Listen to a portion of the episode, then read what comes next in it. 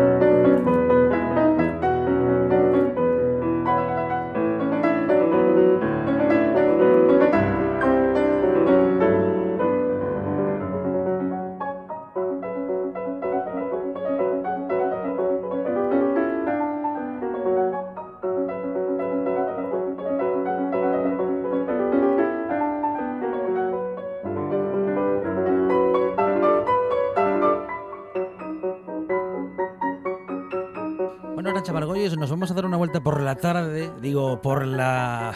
Por la historia de tarde. En la buena tarde. Y vamos a hablar de un personaje, bueno, histórico, muy relevante en nuestra historia reciente, del que se ha ocupado recientemente Luis Arias Argüelles Meres. Ujú.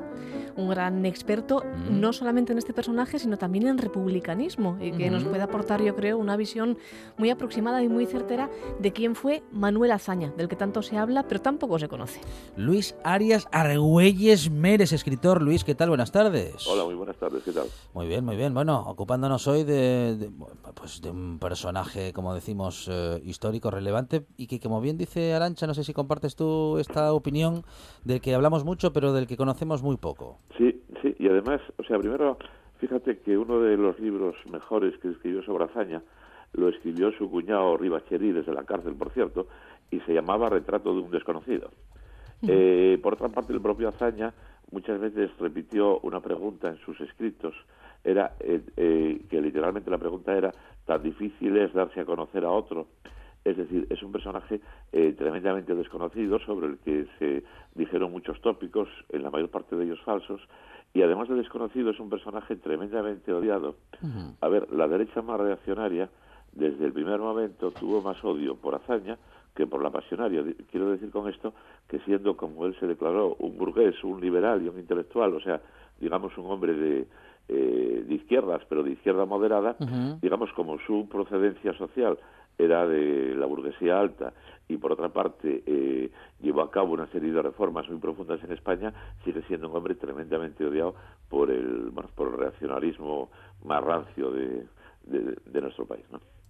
De hecho, Luis, una de las frases pronunciadas por Azaña durante la guerra fue la que sigue. Se me romperá el corazón, decía él, y nadie sabrá cuánto, eh, nadie sabrá nunca cuánto sufrí por la libertad de España.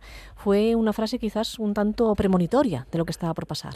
Sí, y además eh, en su momento su viuda contó que, bueno, digamos fisiológicamente, eh, el problema que tenía Zaña era un corazón demasiado grande, o sea, el tamaño del corazón.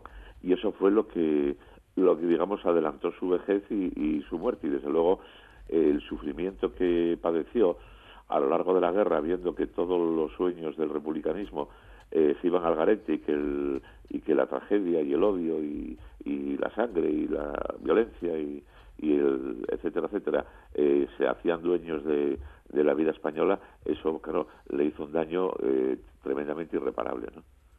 Luis, ¿en qué ambiente se crió Manuel Azaña? Antes nos decías que procedía de una familia de la burguesía alta, eh, pero ¿cuándo y cómo descubre la visión política que le acompañaría el resto de su vida? Porque dicen, o eso Sí. se lee por ahí, que una de las primeras cosas que descubrió fue su ateísmo o agnosticismo, no sé eh, cuál sería el término más correcto, con apenas 16 años.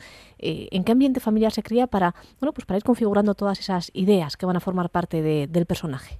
Bueno, él venía de una familia, efectivamente, de la alta burguesía, eh, eh, bueno, y también, eh, o sea, muy rica en cuanto a propiedades en Alcalá de Henares.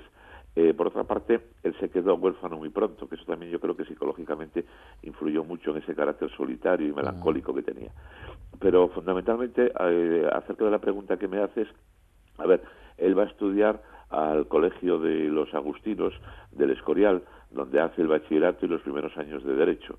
Entonces, esa experiencia en un colegio religioso le marca, le marca tremendamente eh, hacia el anticlericalismo y hacia eh, las posiciones que, que tuvo eh, como estadista republicano con la total separación de la Iglesia y el Estado y también con el cierre de colegios de curas. Pero a este respecto hay una cosa muy interesante que es que la generación a la que pertenece Azaña, que es la misma a la que pertenece un escritor nuestro, digo, de nuestra tierra, otro gran escritor, Pérez Ayala, eh, cultiva un, tipo de novela que se llama la novela de colegio y la cultiva eh, Azaña como el Jardín de los Frailes contando su experiencia en el Colegio de los Agustinos, la cultiva Pérez Ayala con AMDG con su experiencia en el Colegio de los Jesuitas de Gijón, eh, colegio que por cierto todavía existe y AMDG son las siglas de la compañía jesuítica, es decir, la mayor gloria de Dios, y la cultiva también Gabriel Miró, que es de la misma generación que Azaña y Ortega y Pérez Ayala, con la novela eh, Nuestro Padre San Daniel.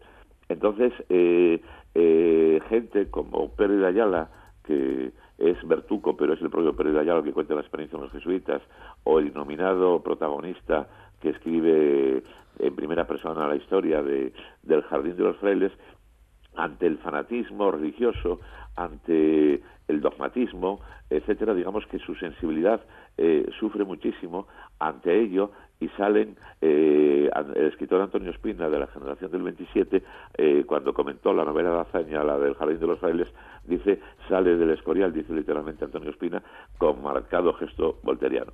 Y a ver, y, no me enrollo más, pero es que esto es muy importante para que se conozca.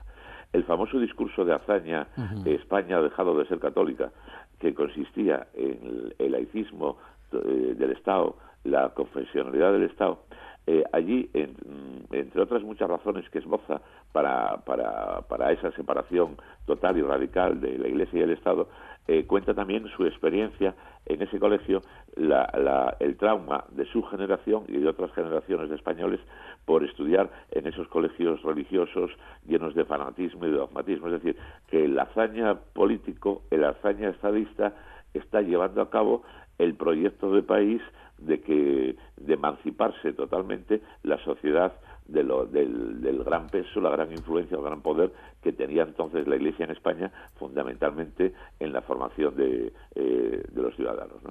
Azaña estudió Derecho, Luis, eh, mm. pero sobre todo fue periodista. ¿Habría llegado a triunfar como tal si no, en fin, si no hubiese dedicado pues prácticamente toda su vida a la política?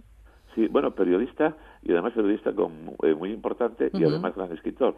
A ver, mira, otra cosa que tampoco se sabe. A ver. Eh, la Primera Guerra Mundial fue la mejor escuela de periodismo de España, porque Azaña va a Francia eh, durante la Primera Guerra Mundial como corresponsal de guerra, también va a Valle Inclán, y también va un asturiano republicano que acompañó a Azaña durante mucho tiempo, que es Augusto Barcia. Entonces, los primeros eh, escritos periodísticos de hazaña, ya de prestigio y ya en periódicos importantes, arrancan en la, como corresponsal de guerra en la Primera Guerra Mundial. Y también era un gran, eh, un gran ensayista.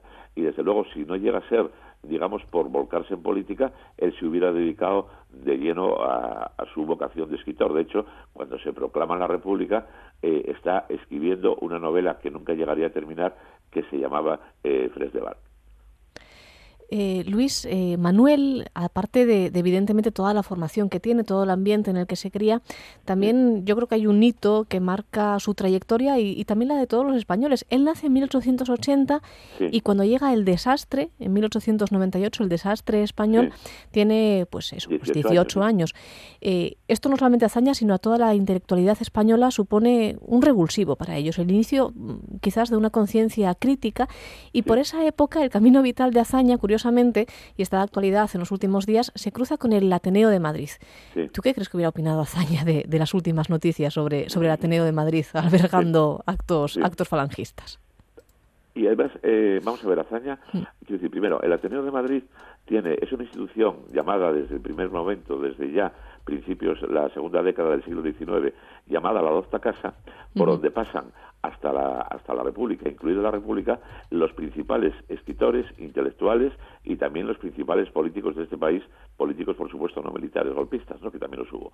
Entonces, eh, eh, por ejemplo, Cánovas eh, pasó por el Ateneo, muchos políticos del siglo XIX pasaron por el Ateneo y los del siglo XX también. Entonces, eh, Azaña también es eh, primero secretario y luego eh, presidente del Ateneo. Y además hay un libro de Azaña, entre sus obras, que se llama Tres generaciones en el Ateneo, donde, donde cuenta la historia del Ateneo, de la docta casa, la cacharrería, donde había debates que, por cierto, bueno, podrían contarse muchísimas anécdotas del Ateneo, pero hay una muy divertida mm. de principios del siglo XX, que allí las tertulias eran inacabables, estaba Valle Inclán, estaba bueno, toda la gente de aquella época, y en un momento se discutió eh, hasta altas horas de la noche sobre la existencia de Dios y acabó ganando Dios por un voto, porque se votó en, aquella, eh, en aquella discusión que hubo. Y bueno, lo que pasó el otro día del acto de Falange, es decir, siendo como fue la historia del Ateneo, que primero Primo de Rivera en la dictadura del 23 lo cierra eh, o lo suspende, y luego cuando acaba la guerra van a, eh, también a, por el Ateneo y hacerse con él cuando tuvo eh, un significado, eh, digamos, ligado al republicanismo, a las ideas liberales y liberales no económicas, sino liberales en el siglo XIX y principios del XX con emancipación de la Iglesia del Estado, fue eso fue bueno un acontecimiento que desde luego a todos los que conocemos la historia del Ateneo pues nos conmovió y nos conmovió muy desagradablemente. Por cierto, hay también un asturiano que era eh, Bernardo González de Candamo, bueno, madrileño, pero de origen asturiano, cuyo hijo estuvo aquí hace pocos años, eh, que eh, de la generación del 98, que era muy amigo de Unamuno. De hecho, hay un libro del y de Unamuno, de, vamos, de correspondencia, un libro epistolar, que este fue el último, eh, cuando el Madrid de la Guerra Civil, el último que eh, se encargó de defender y proteger la biblioteca del Ateneo, que como todo el mundo sabe es realmente extraordinaria, y allí más de medio Madrid preparó oposiciones durante muchísimo tiempo. Bueno, hablamos eh, con Luis Arias Argüelles Mérez, escritor, y estamos hablando de la figura de Manuel Azaña, que propuso afrontar el problema español, dijo, democratizando el Estado. Cuéntanos más sobre esto, Luis. Bueno, mira, el, llamado bienio azañista, es decir, la República se proclama, como sabemos, el 14 de abril del 31, hasta, la, hasta las elecciones del 33, en ese bienio fue cuando se llevaron a cabo, digamos, las grandes reformas de la República. Por ejemplo, la reforma militar, Azaña era el único de aquellos políticos y de los pocos políticos españoles que conocía bastante el tema militar porque, bueno, conocía, eh, lo había estudiado eh, en, la importancia y el papel del ejército en Francia. En aquel momento, en España había más generales y más oficiales que en Estados Unidos en los años 30, cuando se proclama la República. Entonces Azaña hace una reforma militar eh, reduciendo mucho el, número de, oficiales y generales, y jefes, eh, eh, dando la oportunidad a muchos de ellos de una jubilación anticipada eh, muy ventajosa, y esa reforma militar también le lleva a ser odiado, tuvo enfrentamientos con Franco, etcétera, etcétera. simplemente por una necesidad de que España no necesitaba, desde luego, más generales y más oficiales que Estados Unidos. Se lleva también a cabo la reforma agraria en ese bienio, una reforma agraria que el PSOE gobernando ahora durante más de 40 años en Andalucía, por cierto, no llevó a cabo, eh, se lleva a cabo, se, vamos, se, se, hace, se elabora la Constitución de la República en, octubre del 31 en las Cortes Constituyentes, donde se despeja claramente la, la, diferencia entre la Iglesia y el Estado, y el Estado es eh, total y absolutamente, eh, y absolutamente laico. Y luego también está la gran reforma de la enseñanza, que lleva a cabo la República eh, con, una, con algo tan práctico como es la construcción de montones de escuelas eh, y eh, dignificar el sueldo y la vida de, los profesores, especialmente de los maestros de escuela, que yo creo que la gente mayor recuerda una expresión, un refrán que, se, que decía pasas más fame o pasas más hambre que un maestro de escuela. entonces, en ese bienio se hacen las grandes reformas de la República. Luego, en el 33, la, las fuerzas republicanas pierden las elecciones, las gana la derecha y es cuando, eh, bueno, eh, digamos, se interrumpen o se, eh, se paralizan por completo esas reformas que había llevado a cabo la República y, bueno, viene la Revolución del 34 y viene toda esa serie de acontecimientos que, digamos, precipitaron, dispararon todo el, el, ambiente a la guerra civil y acabar con la, con la obra, con la obra de la República. Luis, durante el periodo de la República, eh, como dices, Azaña fue presidente en dos ocasiones y se hizo amigos, pero también muchos enemigos. Y es una cosa que choca porque cuando vemos la figura de otro prohombre de la República, como fue, por ejemplo, Niceto Alcalá Zamora, no encontramos ni unos amores tan grandes ni unos odios tan elevados como sí concitó Manuel Azaña. ¿Esto por qué podría ser? Bueno, ya lo decía antes, o sea, Azaña es un hombre, o fue ya en su momento un hombre tremendamente odiado por la derecha, ¿no? Eh, mucho más que eh, odio hacia Azaña históricamente que el que podían tener por los dirigentes políticos, digamos, más de izquierdas o incluso eh, más de extrema izquierda. O sea, Azaña, primero, cambió el país de verdad. Luego, no, otra cosa es que no le diera tiempo a llevar a cabo esas reformas que, que las Cortes democrática, democráticamente aprobaron. Luego se decía que psicológicamente era un personaje muy soberbio, pero hay también una cosa muy curiosa y muy importante que la gente no sabe, pero conviene decir. Vamos a ver, eh, si lo sé resumir en muy pocas palabras. Azaña era un hombre muy distante, abro comillas, con sus iguales. Cuando se entrevistaba con un general o con un político o con una persona, digamos, que, que tuviera eh, cierto poder o cierta eh, influencia. Y sin embargo era un hombre tremendamente sencillo con, eh, digamos, las clases más desfavorecidas a las que quería emancipar. A ver, hay un episodio que el propio Azaña cuenta de 1932 en un viaje oficial de él como presidente del gobierno de la República a Valladolid. Eh, cuenta que yendo por la calle, él en el coche oficial del presidente del gobierno, eh, cuando el coche se para, eh, se encuentra frente a él a un zapatero, zapatero remendón de aquellos que llevaban un bandidón hasta, hasta los zapatos. ¿no? Y dice, este hombre, dice Azaña, escribe, me mira con su hambre, con su dignidad e incluso con su orgullo y viene a decirme con su mirada, tú eres el presidente del gobierno de la República y yo soy un zapatero remendón, pero somos dos iguales.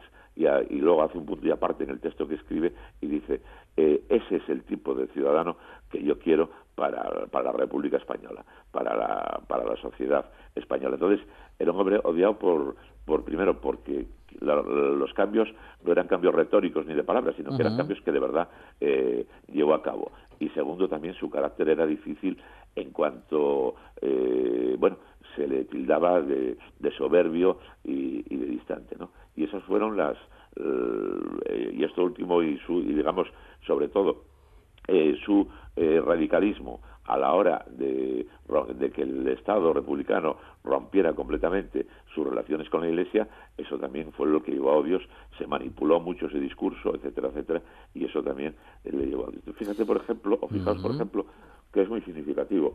Mm, cuando Azaña se muere en el 3 de noviembre eh, de 1940, bueno, en, su agonía, en los días antes de que faltaba para morir, Serrano Suñer está haciendo gestiones con el gobierno francés de Vichy, de la Francia ocupada, para cazarlo, o sea, para detenerlo, traerlo a España y fusilarlo. O sea, que tenían, y, y Mola, dejó escrito el general Mola, que su sueño era, al acabar la guerra, pasear la cabeza de Azaña por la Puerta del Sol de Madrid.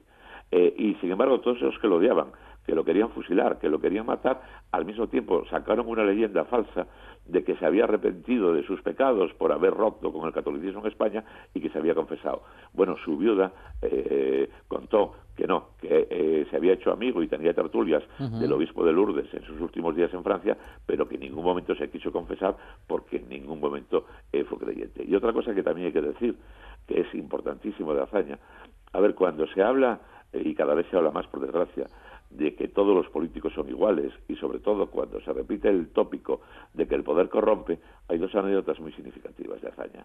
Eh, a ver, la noche antes de abandonar España, en febrero del 39, camino de Francia, él y su séquito en una paran en una masía catalana, camino de Francia, bueno, hacen noche allí. Entonces, gente de su séquito en aquella masía cogen, van a la bodega y sacan de allí botellas de vino caro, bueno, etcétera, etcétera. Azaña se entera, eh, coge esas botellas, les pide la llave, cierra con llave, la mete en el bolsillo la llave y al día siguiente se la da al guardés, al casero de aquella casa, para que no se tal. Y luego eh, él se muere en Francia, eh, en un hotel muy modesto, pagado por la Embajada de México, porque eh, primero siendo rico de familia y segundo habiendo sido presidente del gobierno y presidente de la República, no se sacó una sola peseta de España. Y él estaba obsesionado en los últimos días, primero con salvar vidas, que no si se siguiera fusilando gente, y segundo, con devolverle a Franco el coche oficial con el que había salido de España. Con esto, yo hay una cosa que digo muchas veces con estos últimos días de Azaña y con su trayectoria. El poder no corrompe, el poder desenmascara. Y Azaña es un caso claro de una honradez eh, a carta cabal, eh, de una honradez total eh, desde el primero hasta el último de sus días. ¿Qué supone para Azaña ese exilio justamente del que, bueno, del que ya estamos hablando, llegando, ¿no? Al final de su vida y asumir el final de su tiempo en política. No sé si esto precipitó su muerte. en fin, Luis, tú que has estudiado tanto la figura de Manuel Azaña, ¿cómo lo ves? Probablemente, vamos a ver, hay que tener en cuenta una cosa. Azaña es eh, intelectualmente hablando, quizá el último gran afrancesado de España, es decir, su formación intelectual era sobre todo francesa. Entonces, y eh, eh, estar en los últimos días, primero teniendo que abandonar su país por una guerra, y segundo, en una Francia ocupada por los nazis, por el horror de los nazis, aquel mundo de su país en guerra y, también Europa en guerra, Europa ya eh, ocupada por los nazis en, 1940 cuando se muere, eh, o sea, aquello ve, es el fin, y lo escribe, es el declive de una, lo dice él, eh, que es raro, raro trágicamente que coincidan el declive de una generación y el mundo que lo había sustentado ideológicamente, es decir, los valores democráticos de la civilización francesa. Luis, hace relativamente poco, hace escasas semanas, volvió a España la mesa en la cual Manuel Azaña había renunciado eh, a, su cargo en, la República. ¿Volverán algún día también sus restos que hoy reposan en un cementerio francés? dejó escrito que no los movieran. Eh, dejó escrito, por ejemplo, mucho antes de, de, incluso dedicarse a la política, hablando de un eh, eh, romántico español de Quintana, dejó escrito que le molestaba mucho esa costumbre española de eh, los, andar moviendo a los muertos, eh, trayéndolos del exilio, y él dejó escrito su voluntad que allí donde se muriese, allí se quería quedar. Él dejó escrito que no quería salir. Y bueno, y, tal y como era su formación, su vida, su tragedia, etcétera, yo creo que tiene todo el sentido del mundo que siga en Francia, que al fin y al cabo es el país eh, o sea, la, revolución y la civilización francesa es el país de su formación. Y él dejó escrito que no, que no movieran, o sea, que no lo movieran del sitio donde se iba a morir, del sitio donde lo enterraran. Luis Arias Argüelles Meres, escritor, con quien hemos eh, recorrido esta primera parte de una vuelta por la historia. Un placer, Luis, haber eh, recorrido pues tan en profundidad la figura de una persona tan importante para nuestra historia reciente. Un abrazo desde la buena tarde en la radio del Principado de Asturias. Sí, claro.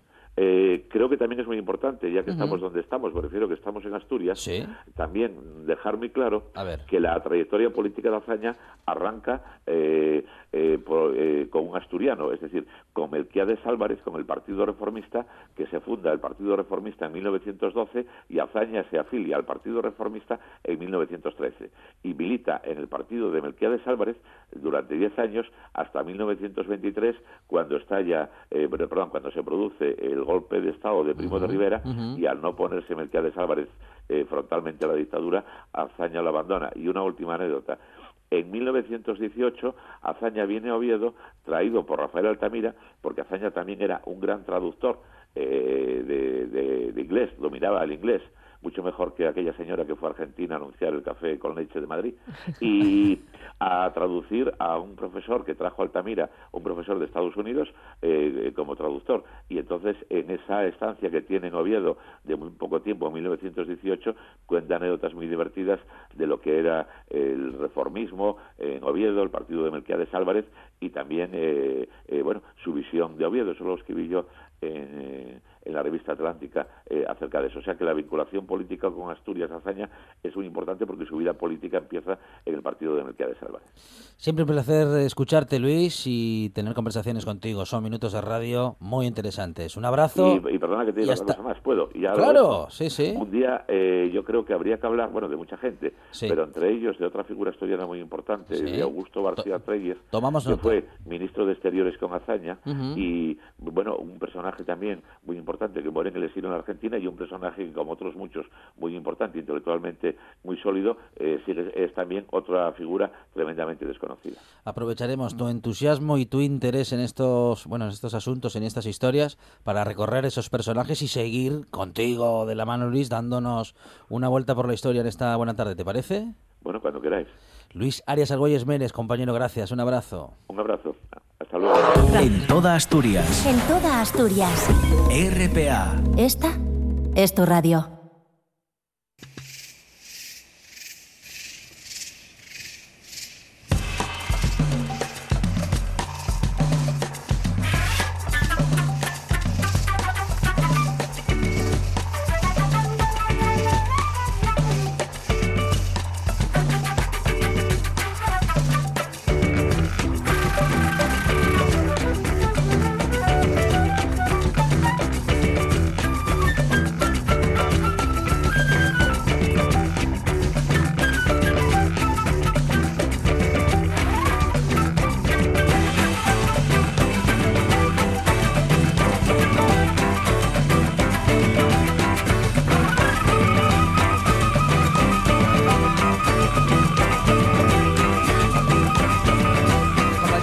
Amigo de la casa, es especialmente amigo de esta buena tarde, Ángel Galicia, un, en fin, un espíritu inquieto que en su inquietud nos acerca historias y también algunas iniciativas interesantes que nos van a llegar a, nos van a llevar a recorrer el mundo. Bueno, a él más especialmente y literalmente, pero nosotros también al menos en estos minutos de radio. Ángel, ¿qué tal? Buenas tardes. Buenas tardes.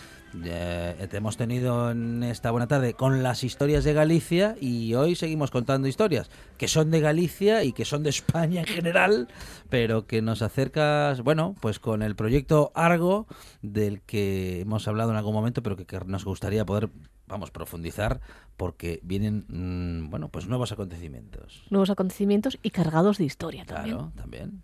Las dos cosas. Vamos a hablar de, Proyecto Argo y Proyecto Argo en sus expediciones está lógicamente enclavado en unos eh, eh, territorios, en unos rincones del mundo que tienen su propia historia antes, y después de la llegada de los españoles. Y lógicamente me refiero a latitudes americanas.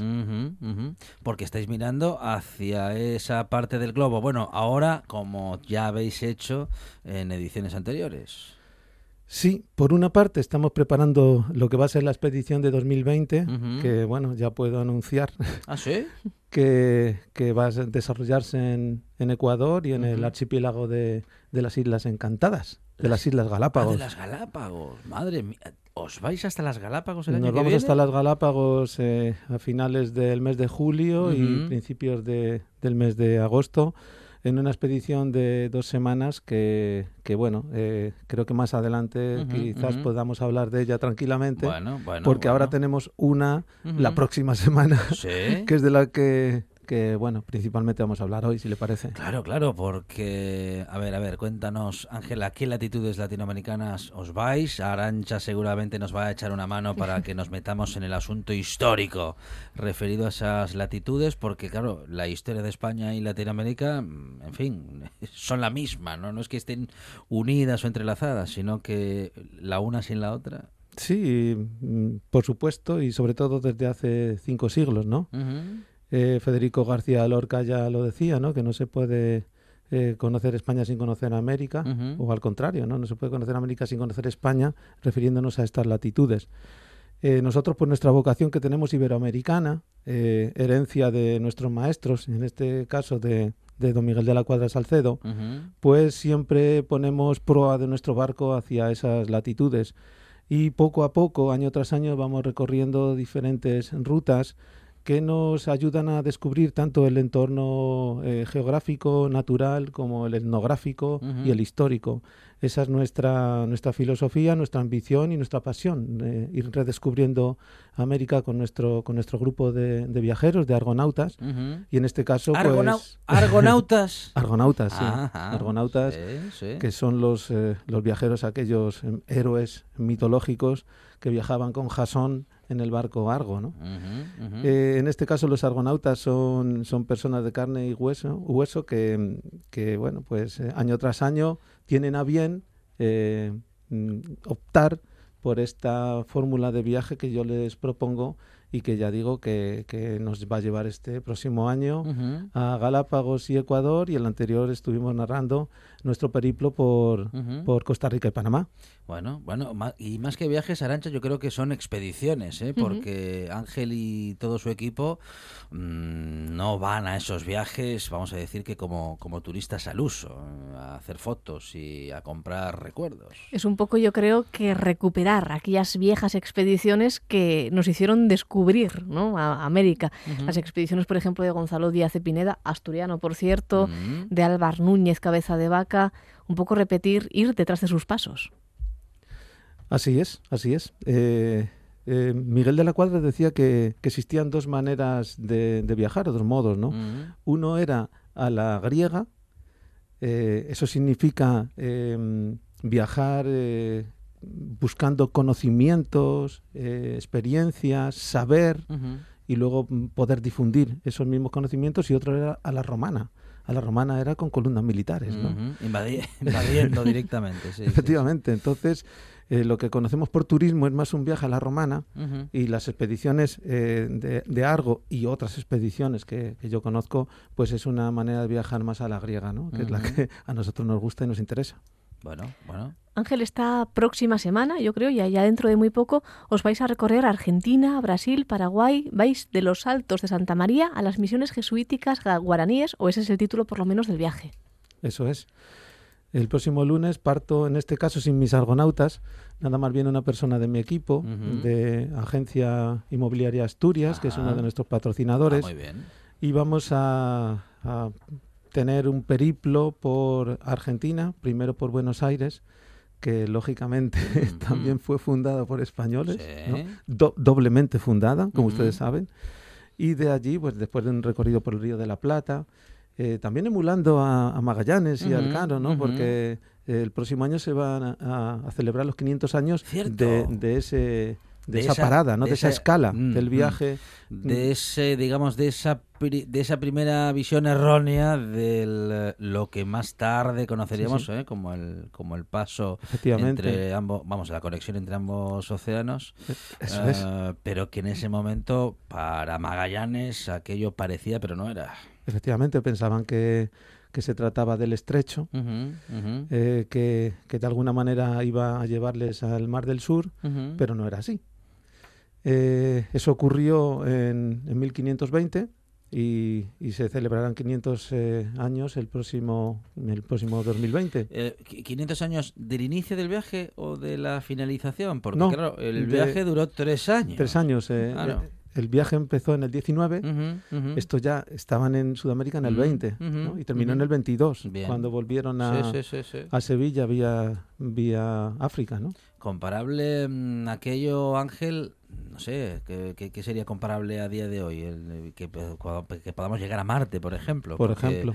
Se sí. iban de viaje o se fueron de viaje, no se sabía cuándo iban a volver, lo hicieron tres años más tarde. Es un, es un viaje comparable a una, a un- a, no sé, a, a una expedición a Marte o a la Luna, ¿no?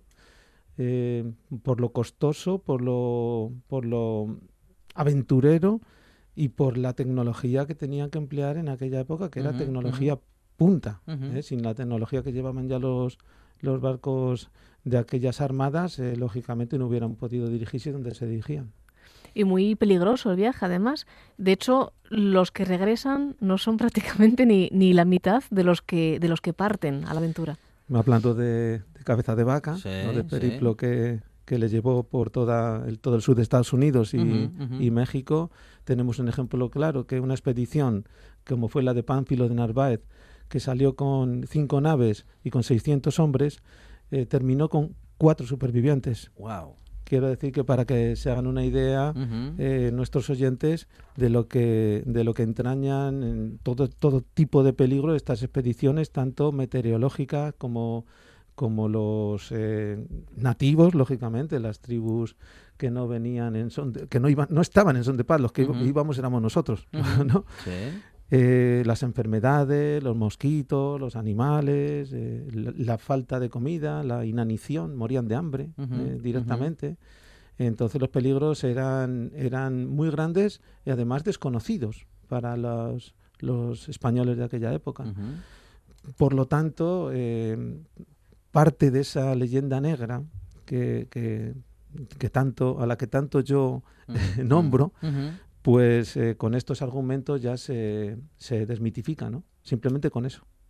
Álvaro Núñez Cabeza de Vaca mm, descubre, bueno, muchos territorios eh, de los que hoy conocemos eh, como parte de Latinoamérica y posiblemente uno de los lugares más imponentes ¿no? de América del Sur. Las cataratas de Iguazú. Así es. Efectivamente. Eh, Cabeza de Vaca en el, primer periplo americano descubre todo el sur de Estados Unidos, desde Texas hasta por el Río Grande o la frontera que, actual hasta, hasta California y baja hasta, hasta Tenotitlán, hasta, hasta la capital, hasta México. Eh, en, un, en un viaje de nueve años en el que es esclavizado por, los, por varias tribus indígenas, en los que él tuvo que hacer eh, un ejercicio de supervivencia suma y absoluta, quizás sin parangón en la historia de, de, la humanidad, en el que estuvo acompañado por otras, eh, otras tres personas que eran Alonso del Castillo, Andrés Dorantes y Estebanico, un negro norteafricano, que algunos dicen, le llaman moro también, y que seguramente eh, será el primer eh, negro que, transcurrió por aquellos territorios en, en, aquella época. El primer negro que vieron los indios americanos fue Estebanico, que era uno de los esclavos que llevaba la expedición de Álvaro Núñez Cabeza de Vaca. Dicen que era propiedad de Andrés Dorantes. Esta expedición, además, em, se, escribió al, al, finalizar, se relató y con el nombre de naufragios. Y dicen también que se puede, se puede argumentar como la primera narración norteamericana de la historia. Que se, o sea, la primera narración que se hizo in situ en la historia de, Estados Unidos. Ángel Cabeza de Vaca, cuando descubre esas cataratas del Iguazú, que él en un primer momento llama Salto de Santa María, las describe de la forma que sigue. Dice, el río da un salto por unas peñas abajo muy altas y da el agua en lo bajo de la tierra tan grande golpe que de muy lejos se oye, y la espuma del agua, como cae con tanta fuerza, sube en alto dos lanzas y más. Cabeza de Vaca era originario de Jerez de la Frontera y no me quiero imaginar, claro, el choque que suponía para estos descubridores, para estos españoles que salían por primera vez a descubrir ese nuevo mundo, el, choque entre dos mundos tan sumamente diferentes, porque poco tiene que ver Jerez de la Frontera con las cataratas del Iguazú. No tiene absolutamente nada que ver, pero ya no solo eh, la naturaleza, es también el lado humano. Eh, se calcula que Cabeza de, Vaca, durante su periplo, por ejemplo, por Estados Unidos, escuchó más de mil lenguas diferentes. Etnias no se han calculado, pero serían decenas de etnias diferentes, ¿no? De, comunidades indígenas diferentes. Eh, la naturaleza era diferente, la flora, la fauna, los alimentos, eh, hasta los mosquitos eran diferentes. Y, para ellos eh, esa aventura suponía pues un, un desconocimiento y un descubrimiento que era lógicamente un hito que ahora tenemos que, poner en valor porque, porque bueno es muy fácil ahora desde, desde nuestros sillones aquí en el siglo XX, juzgar aquello, pero no me quiero ni imaginar eh, lo que pudieron pensar y sentir aquellas personas que veían en, riesgo su vida constantemente. Tanto de hambre como de peligros de todo tipo, porque la expedición está de, de, de, Pánfilo de Narváez, de mi, de mi paisano segoviano, naufragó dos veces en su periplo hacia Florida. Primero una ¿eh? que perdieron dos navíos hasta que llegaron a Cuba y luego otra vez en la, en la isla de Galveston, en Texas.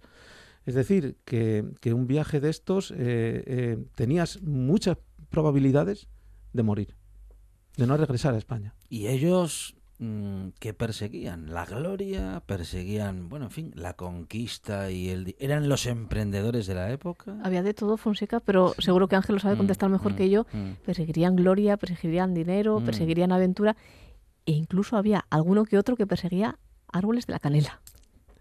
Sí, eso, eso ya sé por, dónde vas, ¿no?